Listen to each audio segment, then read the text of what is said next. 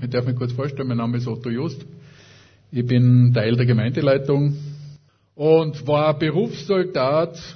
Und als Soldat haben wir da ein interessantes Erlebnis am Ende des Wehrdienstes normalerweise. Wir bekommen nach, oder ich habe nach sechs Monaten die Wehrdienst-Erinnerungsmedaille bekommen beim Abrüsten. Und die Frage ist, warum sage ich das heute? Diese Wehrdienst-Erinnerungsmedaille hat eine interessante Aufschrift. Da steht nämlich drauf, stets bereit. Als äh, wir den Eid geleistet haben, bei der Angelobung für unser Land, das Land zu verteidigen, das Leben zum Schutz der Bevölkerung einzusetzen, war das ein äh, Versprechen, das wir gemeinsam und laut vor Zeugen, vor der Bevölkerung dort abgelegt haben. Und bei der Ausmusterung als Offizier habe ich das wiederholt und dieses stets bereit dort äh, befestigt. Und so ist die Frage, gibt es Parallelen zu unserem Glaubensleben? Und darum heißt heute auch mein Predigtthema stets bereit. Und das passt ja gut zusammen zu dem, was wir schon in der Einleitung gehört haben, ob das Norbert war oder ob das Agnes war. Es geht äh, um diese Bereitschaft. Und ich möchte lesen aus 1. Petrus 3 vom 10. Vers weg. Denn wer das Leben lieben und gute Tage sehen will, der hüte seine Zunge, dass sie nichts Böses rede und seine Lippen, dass sie nicht betrügen. Er wende sich ab vom Bösen und tue Gutes, er suche Frieden und jage ihm nach. Denn die Augen des Herrn sehen auf die Gerechten und seine Ohren hören auf ihr Gebet. Das Angesicht des Herrn aber sieht auf die, die Böses tun. Und wer ist, der euch schaden könnte, wenn ihr dem Guten nacheifert? Und wenn ihr auch leidet um der Gerechtigkeit willen, so seid ihr doch selig. Fürchtet euch nicht vor ihrem Drohen und erschreckt nicht. Heiligt aber den Herrn Christus in euren Herzen.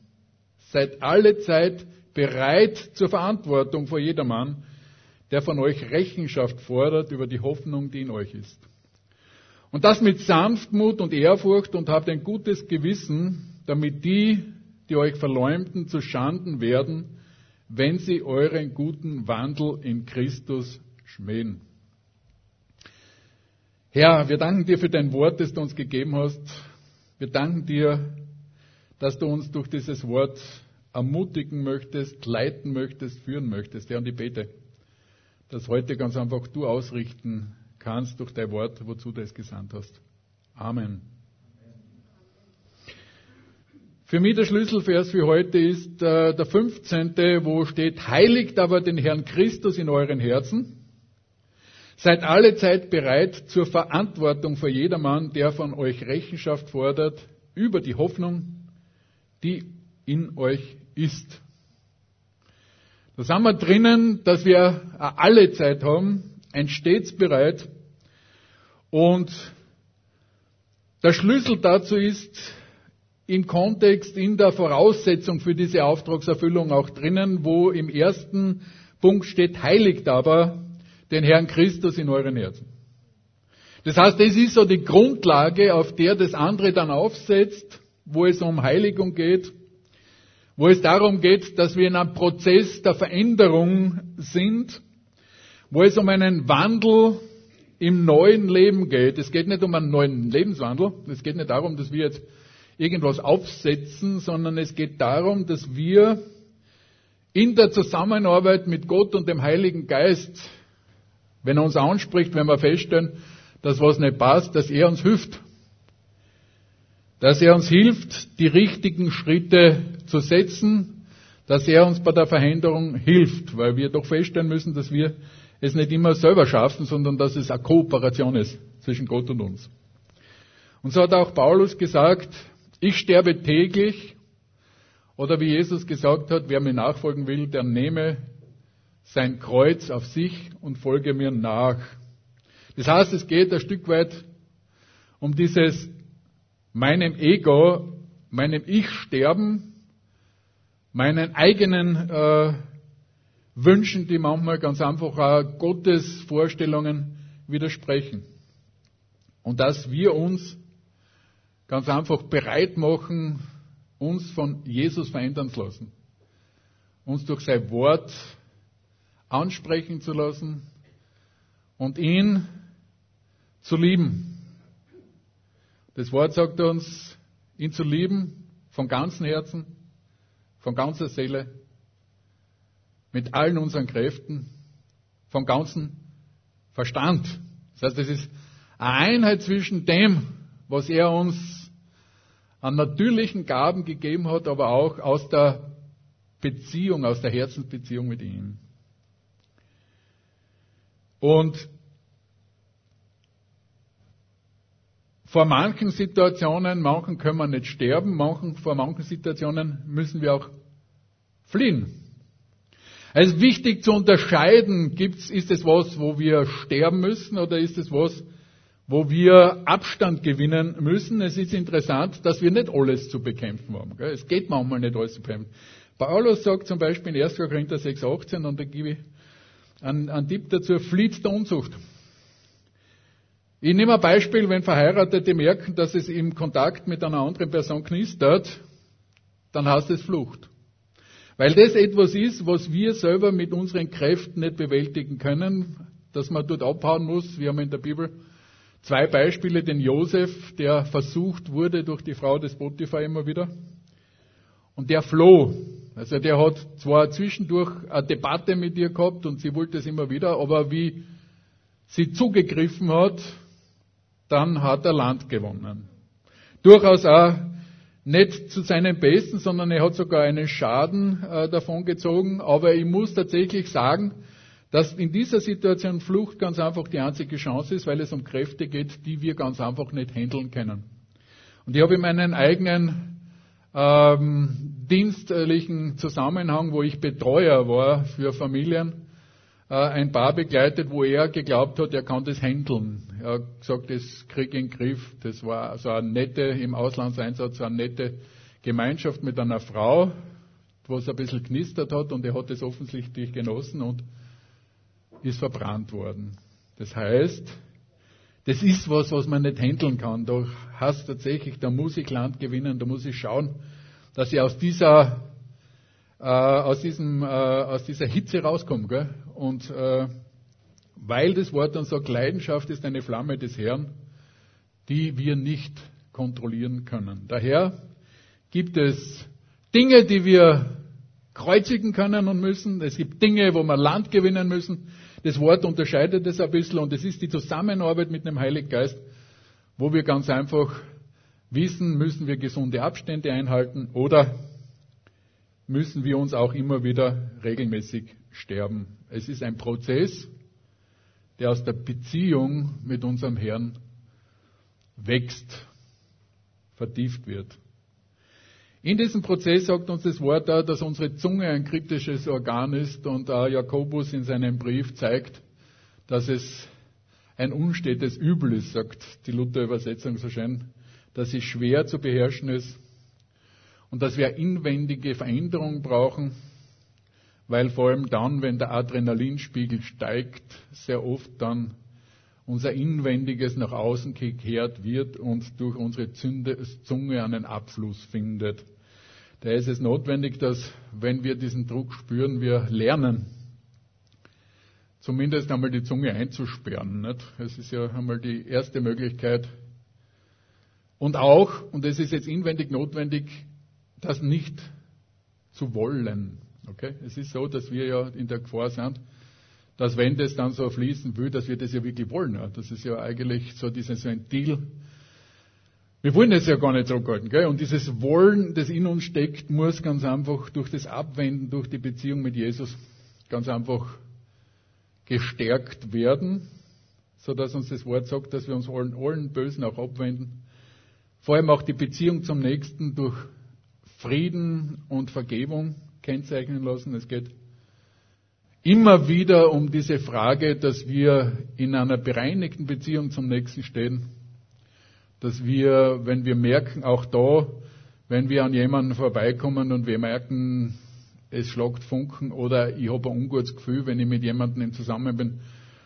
Und es liegt jetzt an unserer Beziehung von unserer Seite her, dass wir das reparieren, wenn wir merken, das ist nicht in Ordnung. Und ich habe das versucht, immer wieder so zu halten, dass ich im Dienstbereich, wenn ich gemerkt habe, irgendwas passt nicht, dass ich gesagt habe, okay, gehen wir einen Kaffee trinken und reden wir uns das aus, bringen wir das in Ordnung.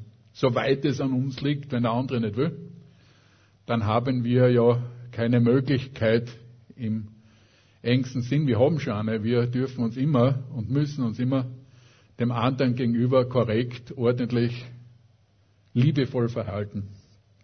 Da hilft uns das Gebet. Da sagt uns das Wort, gibt es auch ein Leiden. Aber Jesus ermutigt uns und äh, Petrus in dem Wort, dass wir uns nicht fürchten sollen. Und aus dem Ganzen heraus, an dieser Veränderung, nicht, dass wir keine Fehler machen, sondern dass wir mit den Fehlern anders umgehen, werden wir zum Licht. Es kann uns passieren, weil wir Menschen sind, dass wir Fehler machen. Und Sprüche sagt uns, der Gerechte fehlt siebenmal am Tag. Gell? Das heißt, sieben ist ja die Zahl der Vollkommenheit. Das heißt, wir schaffen es auch als Gerechte, unter Anführungszeichen, gerechtfertigt vor Gott, dass wir Fehler machen. Aber es soll den Unterschied machen, dass wir anders mit Fehlern umgehen. Und das ist auch mir passiert, dass ich in meinem Dienstbereich in einer Versammlung aufgrund der kurzen Zeit etwas sehr knapp gesagt habe, was eine ganze Personengruppe verletzt hat. Es wurde mir angerechnet, dass ich die Personengruppe der Unteroffiziere damals eben gering geschätzt habe. Das wurde mir dann von meinem Mitarbeiter zugetragen, dass die sich alle ärgern. Und ich habe auf das hin eine Klarstellung gemacht. Ich habe eine Erklärung herausgegeben, die an das komplette Kommando gegangen ist und habe drinnen gesagt, dass es nie mehr Absicht war, sie zu verletzen, dass ich sie in ihrer Arbeit und ihren Fähigkeiten schätze und dass ich mich in aller Form dafür entschuldige, dass ich sie verletzt habe. Und ich muss sagen, das wurde mir entsprechend angerechnet. Dann sind Leute zu mir gekommen und haben gesagt, das hätten sie nicht erwartet, dass jetzt ich das so klar sage. Und ich habe gesagt, nein, wenn ich jemanden verletze, dann möchte ich das in Ordnung bringen. Dann möchte ich von ganzem Herzen sagen, na, das war nie meine Absicht. Und ich habe es auch nie so gemeint. Also es ist der Unterschied, wie wir mit Dingen umgehen. Und dieser Unterschied äh, gibt dann auch die Chance äh, zum Punkt 2, wo drinnen steht, seid allzeit bereit zur Verantwortung vor jedermann, der Rechenschaft fordert. Das heißt uns auch, wenn wir Salz und Licht sind, das Licht kommt ja aus einem anderen Verhalten heraus, das auch zuordnenbar ist, wenn wir, wenn die Umgebung weiß, wo wir stehen, wenn sie weiß, dass wir Christen sind, dass auch dann diese innere Bereitschaft da äh, sein sollte. Und innere Bereitschaft heißt auch, dass wir uns vorbereiten sollten im Sinne von dem Herrn dienen, mit unserem ganzen Verstand auch, dass wir als gelebtes Zeugnis für Christus, als Brief Christi auch uns auf Situationen vorbereiten, uns auseinandersetzen auch mit seinem Wort auseinandersetzen, uns vorbereiten in verschiedenster Art. Natürlich durch unser Leben, das als gelebtes Zeugnis, als Brief Christi. Und wenn wir einen Fisch am Auto picken haben, Fritz hat gesagt, passt auf, wenn du einen Fisch aufpickst, dann müsst ihr den Fisch auch fahren, okay? Nicht einen Fisch hinten drauf haben, und dann ganz einfach unterwegs sein, wie der ärgste Berserker. Ganz einfach Hupen schneiden, Finger zeigen, sondern Christus in uns die Hoffnung der Herrlichkeit. Nicht? Das sollte man am Auto da merken. Das heißt, unser gesprochenes Zeugnis dann, also Seid Zeugen, Zeugen vor jedermann und wenn es notwendig ist, auch mit Worten. Nicht? Unser gesprochenes Zeugnis, wenn es dran ist, wenn wir offene Türen erkennen, wenn der Heilige Geist uns sagt, da ist eine Tür offen, wenn wir gefragt werden. Und es ist interessant, dass in diesem Wort Rechenschaft das Wort die Verteidigung steht, diese Verteidigung des Evangeliums, äh, wo dieser Begriff drinnen ist, äh, die Apologetik, äh, wo die Lehre des Evangel der, zum, zur Verteidigung des Evangeliums drinnen steckt. Das heißt, wir müssen bereit sein, ganz einfach dafür einzutreten. Und Paulus, äh, äh, äh, Petrus sagt uns auch, dass das eine Spannung sein kann, dass wir verfolgt werden können dafür, dass wir, wie als Verfolgung bei uns äh, in unserer heutigen Zeit, Verachtung meistens. Gell? Das heißt, dass wir die Verachtung aushalten können, dass wir bereit sein, dass die uns als Spinner abstempeln, als Eigenbrötler oder sonst was. Aber dass wir bereit sind, dafür einzutreten und Epheser 6 sagt auch, gestiefelt mit der Bereitschaft. Nicht gestiefelt mit dem Evangelium, dass wir so durch die ganzen Wiesen und Äcker durchfahren und bei den Fenstern einsteigen, sondern dass wir Rechenschaft ablegen und bereit und fähig. Es ist ja so, dass viele bereit sind. Nicht? Und wenn wir nicht bereit unfähig sind, sondern bereit und unfähig, dann kann diese Bereitschaft ein Schuss nach hinten sein. Daher ist es notwendig, dass wenn wir unser Glauben verteidigen wollen, dass es ja gut ist, dass wir üben. Und üben ist oft notwendig, gerade diese Anfangsgründe, die es gibt, immer wieder in die Hand zu nehmen. Wir haben als Soldaten da äh, die, den äh, Waffendrill nennt sie das. Der Sturmgewehr in die Hand nehmen, auseinandernehmen, zusammensetzen und dann die Ladegriffe und dann Schießtraining. Schießtraining meistens viel zu wenig, weil äh, in einer Friedensarmee die Problemstellung ist, äh, dass man halt sagt, okay, braucht man nicht so oft. Gell? Aber die Gefahr ist, dass ich meine Waffe, wenn ich sie nicht regelmäßig gebrauche, verrostet und wir aus der Übung kommen und dann beim Schießen nichts mehr treffen. Nicht? Und das Gleiche gilt für unser Glaubensleben, dass wir, wenn wir aus der Übung kommen, weil wir eh schon so oft und wollen eh nicht und interessiert eh kann und wissen eh schon alles, äh, und ich predige das mir. Weil ich merke ganz einfach, dass wir in der Gefahr sind, dass ich sage, ja, eh, mh, hm, Aber ich möchte uns Mut machen und erfrischen, mich selber auch, dass wir uns drin üben, wieder regelmäßiger uns diesen Basics zu widmen und auch unser Zeugnis wieder zu aufzufrischen. Und ich möchte uns da ermutigen, dass wir Jesus den Menschen näher bringen und wir werden in der Gemeinde in nächster Zeit regelmäßige Gelegenheit geben, Zeugnis zu geben. Ich werde euch schon äh, ermutigen, das vorzubereiten und äh, ihr könnt euch dann bei uns, bei Markus, bei mir, bei denen, die die Versammlung leiten, dann anstellen schon. Äh, die Gelegenheit geben, dass wir unser Zeugnis ganz einfach weitergeben. Und da haben wir etwas. Jeder von euch hat etwas, das ist unverwechselbar, nämlich wie wir Jesus kennengelernt haben, was er in unserem Leben tut. Wir haben einen Schatz, wir haben einen Schatz, wir haben einen Auftrag und wir haben eine Kernbotschaft. Diese Kernbotschaft, die wir in unserer Gesellschaft nicht vergessen dürfen, die so schön ausschaut nach außen. Eine Gesellschaft, wo wir ein Rechtssystem haben, das so halbwegs funktioniert, wo äh, man sich sehr bemüht, um äh, Korruption aufzudecken und, und, und äh, zu reparieren und wo sofort, wenn irgendwas äh, festgestellt wird, es durch alle Zeitungen geschleift wird.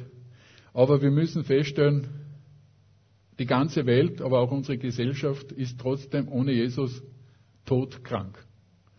Das heißt, das Verborgen dahinter und was wir in den Zeitungen auch immer lesen, only bad news are good news, nur schlechte Nachrichten sind Nachrichten, die sie verkaufen, zeigt, dass unsere Substanz als Mensch, die Substanz jedes Menschen auf dieser Welt Sünde ist und die Bibel uns sagt, alle haben gesündigt und am Mangeln, am Mangeln der Rechtfertigung, der Ehre, die sie bei Gott haben sollen. Alle.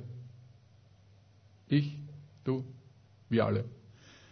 Wir können es nicht selber. Und Religion ist der Versuch des Menschen, zu Gott zu kommen. Wird, Religion wird aus dem Lateinischen oft mit religare zurückverbinden, gedeutet und übersetzt, wo man versucht, Gott zu bestechen und sich selber durch gute Werke zu erlösen. Alle Religionen tun das, alle. Darum ist es so, dass Jesus keine Religion ist. Gelebtes Christentum ist keine Religion, sondern ist Beziehung. Es ist die Beziehung, wo, weil die Menschheit es nicht schafft, Jesus selbst gekommen ist, um dieses Problem zu lösen. Dass er, wie wir heute gehört haben, für unsere Sünden gestorben ist und damit den Preis allemal bezahlt hat, für jeden einzelnen von uns. Er hat uns losgekauft. Aber das hilft uns nicht, wenn er nicht mich losgekauft hat. Okay? Das heißt, wir können in der schönsten Kirche sitzen, wir können in der besten Gemeinde sitzen, wenn es mich nicht trifft und wenn er mich nicht losgekauft hat. Wenn ich dieses Sünderkenntnis nicht gehabt habe und das Geschenk der Gnade nicht angenommen habe, nicht persönlich angenommen habe, dann hilft es mir nichts. Dann kann ich noch die coolste, den coolsten Gottesdienst gehabt haben, die coolste Beziehung mit den Menschen, wenn meine Beziehung zu Jesus nicht selber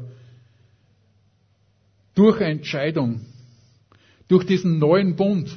Wenn ich in den Vertrag nicht eingestiegen bin, im Glauben, dass Jesus für meine Sünden gestorben ist, das ist ein Vertrag. Ohne Gefühle, sondern auf der Basis der Tat Jesu, eines historisch bezeugten Ereignisses, für das es auch geschichtlich für andere nicht mehr Quellen gibt als die. Mit 500 Zeugen von seiner Auferstehung Damals hat Paulus gesagt, mit Zeugen, die das durch ihren Tod bezeugt haben, indem sie erkannt haben, dass Jesus der Christus ist. Ein Zeugnis, das wir durch die Evangelien und durch Schrift historisch völlig belegt haben, aber und damit eigentlich nicht nur, glaub, nicht nur glaubensmäßig und in der Vermutung, sondern auf einer festen Basis stehen, auf der Kette derer, die es bezeugen. Wenn wir das nicht für uns persönlich annehmen, diesen neuen Vertrag nicht machen, dann nutzt uns nichts. Jesus sagt, wer an den Sohn glaubt, der hat das Leben. Wer an den Sohn glaubt, der hat das Leben. Ein Glaube, der eine feste Zuversicht ist auf das, was man hofft und ein Nicht-Zweifeln an dem, was man nicht sieht. Ein Glaube, der nicht äh, in der Richtung ist, ich glaube, dass morgen regnet. Okay? Sondern ein Glaube, der glaubt, dass die Naturgesetze wahr sind. Weil wir alle glauben. Wir glauben an alles, was wir nicht persönlich überprüfen können und unser ganzes Leben ist auf dieser Basis der Annahmen von der Wahrheit von Dingen, die uns Menschen überliefert haben. Alle Physiker, alle Chemiker, alle Wissenschaftler müssen glauben, nämlich glauben, dass die Vorvorderen, die ihnen das überliefert haben, keinen Mist gemacht haben und dann kommen wir trotzdem drauf in der Forschung, dass wir unsere Forschungsergebnisse zwischendurch immer wieder revidieren müssen, weil wir auf neue Erkenntnisse kommen. Die Bibel hat diese unverrückbare, alte, gute Botschaft, die sich nicht verändert, weil Gott sich nicht verändert, dass diese Tatsache des Erlösungswerks und der Auferstehung unverrückbar steht für dich und mich. Das heißt, unser Glaube ist nicht irgendetwas, was wir da so in die, ins Gefühl hinein interpretieren, sondern steht auf der festen Basis von Tatsachen. Wie ja die Naturgesetze auf der festen Basis der Tatsachen stehen, mit 981 Meter Sekunden hier und jetzt, wenn wir was runterfallen lassen, dass die Erdbeschleunigung wirkt. Das sind feste Tatsachen, die wir glauben, die wir zum Teil mit Experimenten nachvollziehen können. Das gibt uns auch die Bibel, dass wir nachvollziehen können, dass Gott lebt. Denn jeder, der sich darauf einlässt und der mit einem offenen Herzen nach Gott fragt, von sich aus und sagt, Herr, wenn es dich gibt, dann möchte ich dir begegnen. Dem wird Gott begegnen, das kann ich heute hier und jetzt versprechen. Darum sagt das Wort, ist Sünde im Neuen Testament nicht eine Tat oder Unterlassung. Nicht, was wir tun. So wie ich gestern wieder gehört habe bei meiner Nachbarin am Stand, heute sündige ich wieder. Ich habe auch Frankfurter Würstel gegessen. habe ich gesagt, meine Liebe, das ist keine Sünde, da kann sicher sein. Sünde ist was anderes. Es ist vielleicht unvernünftig, gell? aber es ist keine Sünde. Gell? Äh, Sünde im Neuen Testament ist nicht eine Tat und Unterlassung. Gell? Das muss sie uns ganz einfach klar machen, sondern Sünde ist, nicht an Jesus zu glauben. Sünde ist nicht daran zu glauben, dass er für dich und für mich alles geregelt hat. Sünde ist zu sagen, ich brauche das nicht. Sünde ist zu sagen, ich habe keine Sünde. Sünde ist zu sagen, ich habe keine Sünde und mache Gott zum Lügner. Weil wenn Gott sagt, wenn Gott sagt, wir sind Sünder und wir sagen, na, dann hat einer gelogen. Und ich muss dazu sagen, ein böser Gedanke reicht. Okay? Nach den Standards Gottes reicht in unserem ganzen Leben ein böser Gedanke, der nicht unter der Erlösung Christi ist.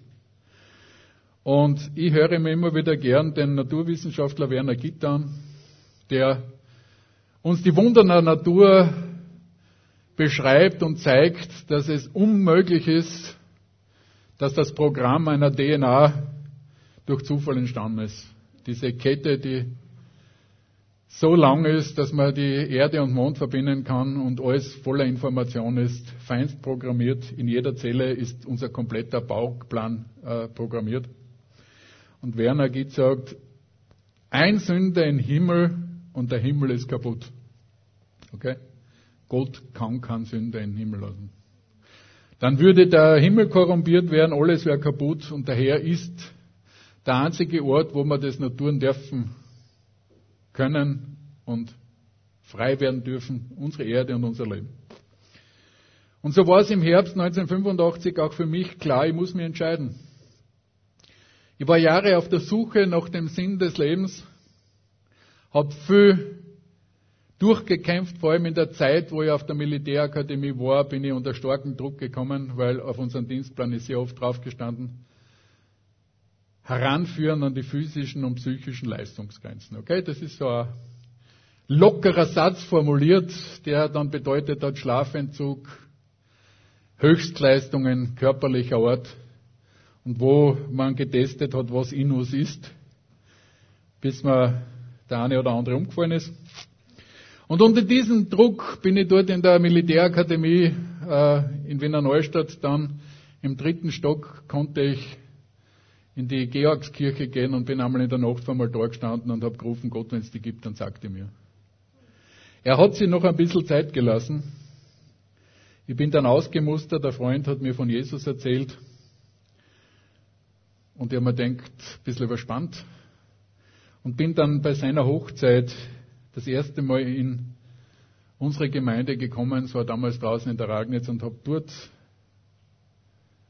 im Gesamt, in der Gesamtatmosphäre das erste Mal so Gottes Gegenwart gespürt. Die kennen ihn. Der da predigt, kennt ihn. Das ist so durch diese ganze Situation zu mir hergekommen. Ich habe dann später sporadisch die Gemeinde besucht und habe dann in der Bibelstunde plötzlich von vorne Fragen beantwortet bekommen, die ich mitgebracht habe. Und ich habe meinen Freund gefragt, ich habe ja nicht gesehen, dass ihr miteinander geredet habt. Wie konnte er das wissen? Und er hat gesagt, der Heilige Geist war es. Ich habe das erste Mal gespürt, dass Gott angefangen hat, mit mir zu sprechen. Und an einem Wochenende war ein Seminar, ein Missionar aus den USA hat mir Jesus vorgestellt. Und am Ende dieser Predigtreihe hat er dann versprochen, für alle zu beten, die sich jetzt entscheiden wollen. Und ich habe so gespürt, das ist jetzt für mich dran. Ich muss jetzt eine Entscheidung treffen, wo will ich hin. Und ich habe ihm geglaubt, weil der, der Jesus so gut kennt, weil man denkt, wenn der betet, das macht Sinn. So bin ich aufgestanden und habe mich niedergesetzt und habe in dem Moment meine ganzen Kameraden in der Kaserne um mich lachen gesehen. Und habe mir gedacht, was hast du jetzt gemacht? Also es war in dem Sinn nicht gleich die Lösung, sondern es war der Start. Und in der Not bin ich dann nach heftigen Angriffen zu unserem Seniorpastor Fritz gegangen und habe gesagt, was soll ich tun? Und er hat mir ganz einfach diese wichtigen Wahrheiten noch einmal kurz vorgeführt, dass er gesagt hat, glaubst du, dass du Sünder bist? Konnte ich nachvollziehen. Auch wenn ich, ganz ehrlich, mich schon für einen guten Kerl gehalten habe. Gell? Also,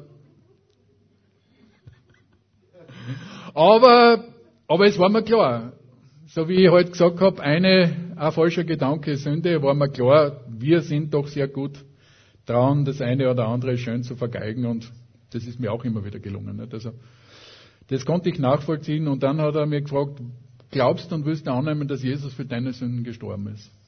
Und nachdem, wie mir Jesus vor Augen geführt worden ist, was ich auch über ihn schon immer wieder gewusst habe, wusste, da ist eine Entscheidung dran, ich würde es jetzt annehmen. Und habe die Frage, willst du Jesus als deinen Retter und Herrn annehmen? Mit Ja beantwortet. Wir haben uns niedergekniet in der Ragen jetzt draußen, haben ein Übergabegebet gesprochen. Ich habe in der Stille die Sünden, die mir so in Sinn gekommen sind, bekannt. Habe Jesus in mein Leben als Herrn, Erlöser eingeladen und dann sind wir aufgestanden und Fritz sagt, und jetzt sagt Dankeschön. Hm, habe ich gesagt, ja, ich spüre noch gar nichts, nicht? Er hat gesagt, da brauchst nichts spüren, das ist ein Vertrag, das ist ein Bund. Du hast jetzt ewiges Leben. Das ist der Wert, dass man Dankeschön sagt, oder? Das war mir voll klar. Nicht? Also, ich habe dem Herrn gedankt, das erste Mal damals. Und diese Realität hat mich dann schon am nächsten Tag in der Früh berührt, als ich die Augen aufgeschlagen habe und für mich gespürt habe, Jesus ist mein erster Gedanke. So, er ist da. Und wenig später bin ich im Auto gefahren und ich kann mir, weiß noch heute, wo das war, in Andritz oben, wie in mir auf einmal der Herr gesprochen hat und gesagt hat, wenn du jetzt stirbst, bist du im Himmel. Du bist erlöst. Und in dem Moment ist so ein, ja, das Gras war grüner, der Himmel war heller. Verliebte wissen das, wie das ist, wenn das Gras grüner ist und der Himmel heller ist. Das war sowas, wie Gott durch mich durchströmt hat. Und ich bin seither mit Jesus unterwegs und habe viel erlebt. Und ich muss sagen, nicht immer leichte. Also ich bin wirklich auch dort, dieses Ausbildungsziel heranführen an die physischen und psychischen Grenzen kennt Gott auch. Gell? Also seine Ausbildung ist durchaus knackig. Ja. Auf jeden Fall, ich habe klare Führungen erlebt. Ich habe in meinem Beruf meine, die meisten meiner Karriereentscheidungen äh, durch Jesus unmittelbar bestätigt bekommen. Hab Führung bekommen und bin mit ihm durch schwere Krisen gegangen und so sagt das Wort, er ist Immanuel.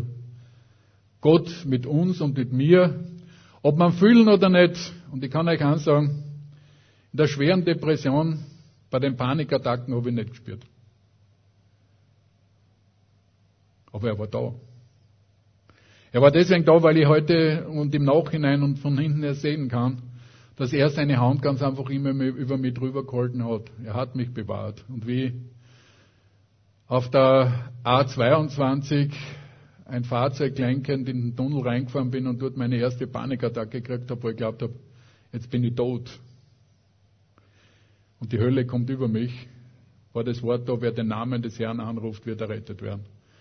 Und ich habe den Namen des Herrn angerufen und, und nach 15 Sekunden hat die Attacke aufgehört.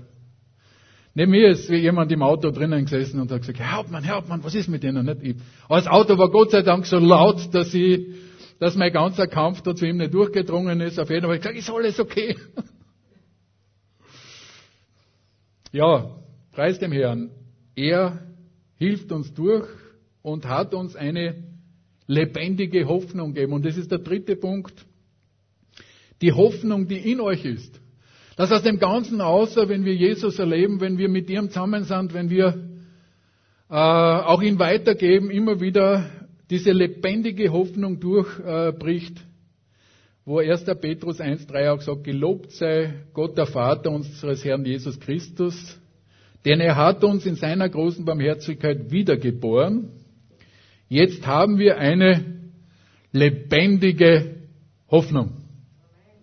Eine lebendige Hoffnung, auch wieder auf der Tatsache seines Wortes, auf der Tatsache, dass er es uns versprochen hat. Eine Tatsache, die steht besser als die Erdbeschleunigung, bald die wird aufhören. Aber der Herr gesagt, Himmel und Erde werden vergehen. Erdbeschleunigung. Aber meine Worte werden nicht vergehen. Das heißt, das, was er uns versprochen hat heute, auch wenn die anderen Sachen vergehen können, und spätestens dann, wenn wir aus dem Leben aussteigen, das ist noch den meisten Menschen bisher gelungen, wenn ich sage den meisten, auch Jesus, er ist wieder auferstanden, und dann haben wir noch zwei, den Henoch und Elia, von denen wir gehört haben, dass er hingerückt worden ist zum Herrn. Und das ist auch eine Hoffnung, die wir haben, dass wir in einer Zeit leben, wo die Entrückung für uns wahrscheinlicher ist denn je. Dass wir auch nicht unbedingt sterben müssen, sondern direkt hingerückt werden. Aber ist wurscht.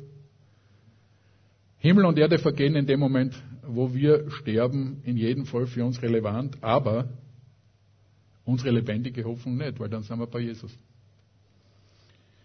Diese lebendige Hoffnung durch sein Erlösungswerk im Hier und Jetzt, durch Immanuel Gott mit uns über unseren Tod hinaus, über unsere Grenzen hinaus.